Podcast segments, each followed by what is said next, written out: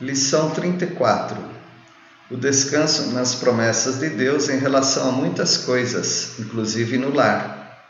Hebreus, capítulo 4. 1. Seria pecado não ter vitória no lar. Versículo 1. 2. Muitos não têm descanso no lar porque não creem nas promessas de Deus. Versículo 2. 3. Deus se ira quando não aplicamos os princípios de fé no lar. Versículo 3. 4. Deus descansou de sua obra, inclusive depois de ter instituído o casamento. Versículo 4. 5. Quem não tem um bom casamento é porque não entrou no descanso das promessas. Versículo 5. 6. Enquanto uns não têm lar abençoado porque não querem, outros estão tendo vitória. Versículo 6. 7.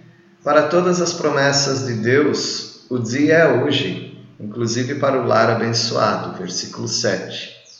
8. Os lares precisam de descanso e está disponível. Versículo 8 e 9. 9. Os muitos trabalhos humanos não edificam um lar só Deus. Versículo 10. 10. Vamos atrás da vitória para o nosso lar. Versículo 11. 11. A palavra de Deus é a base de tudo, inclusive do casamento. Versículo 12. 12. Teremos que prestar contas da falta de descanso e da perturbação no lar.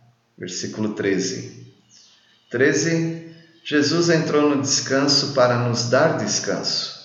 Ele sabe que há dificuldades. Versículos 14 e 15.